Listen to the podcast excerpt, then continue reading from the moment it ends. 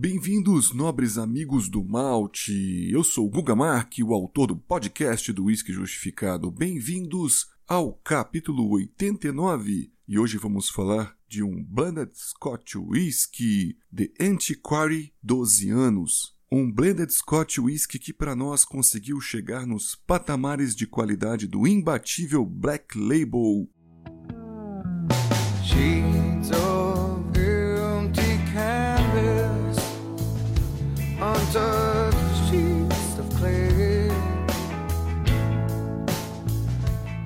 É muito interessante por poder ser encontrado facilmente no Paraguai a um preço bem acessível, além de trazer notas muito doces e aveludadas. E esse aqui é o rótulo preto com a garrafa em forma de diamante. Talvez seria a garrafa com estética mais interessante e diferenciada nos blended Scotch whiskies. Ele vem numa caixa preta e quando você tira dessa caixinha, chama bastante atenção à primeira vista. John e William Hardy criaram este belo blended há mais de 150 anos atrás. O nome dele foi retirado do famoso romance gótico escrito pelo autor escocês que foi nomeado Sir Walter Scott. Ele é bastante conhecido por escrever os romances também de Ivan em 1817, e Rob Roy, em 1820. Essa obra dele, The Antiquary, foi datado de 1816, lançado em Edimburgo. Eu li o resumo da história, bem interessante, é impregnado de segredos de família, tesouros escondidos e daquele amor sem esperança que no final consegue se fortalecer. Este rótulo, então, foi lançado em 1888, mais velho até que o próprio Black Label, datado de 1909.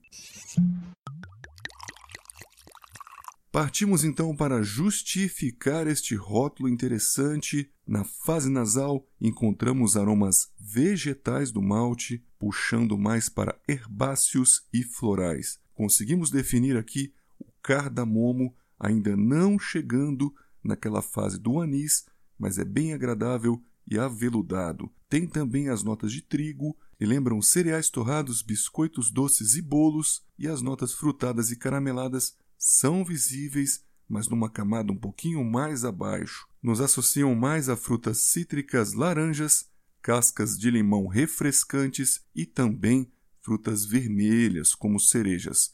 Os caramelos nos lembram caramelos de tosta menor, como os claros, e também o açúcar demerara. A gente percebe aqui a madeira como se fosse um carvalho e também uma canela picante, junto com baunilha e aparece uma turfa. Ela está aqui em menor intensidade ou levinha, associando para nós memórias de raízes secas, gravetos e notas terrosas. O álcool não é perceptível, mas a pimenta branca e a casca de limão geram uma sensação mentolada e gelada no nariz, simulando até mesmo um teor maior do que 40%, que é o que tem esse whisky.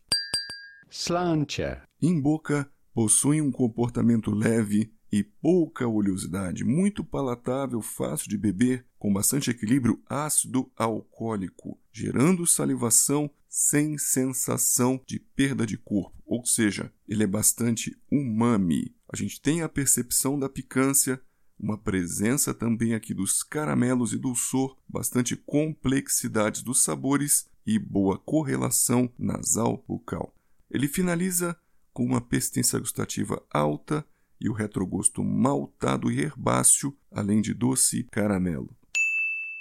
Finalizamos então falando a nota deste belíssimo blended que tem raízes em Highlands e alto teor de single malts em sua composição. Ele é montado, atualmente comercializado pela Tomatin e levou por nós quatro estrelas de um total de cinco. E é uma revelação, pois ele entra na lista dos top 3 blended Scotch whiskies de 12 anos, em nossa opinião.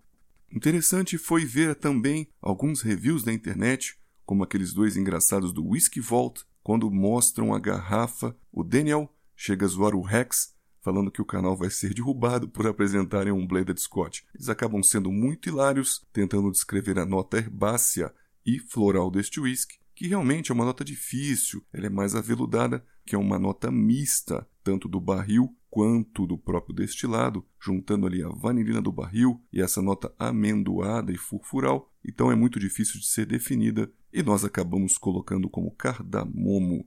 A nota do Ralph foi surpreendente, ele deu 89 de 100, mostrando a importância deste whisky descansar 15 minutos na taça, além também de ressaltar todas as características adocicadas, picantes, azedas e, enfim, salivantes e umami. Jim Murray deu 92 pontos de 100 para ele e a gente acaba terminando este assunto, finalizando a comparação com Black Label. Ele consegue ser tão complexo e intenso do que o Black Label, mas para nós perdeu um pouquinho aqui na boca pela leve pungência da picância vegetal versus a doçura e o caramelado equilibrado do Johnny Walker. Meus amigos, então este era o review desta semana. Agradeço a todos pela audiência e nos vemos nos próximos podcasts do Whisky Justificado.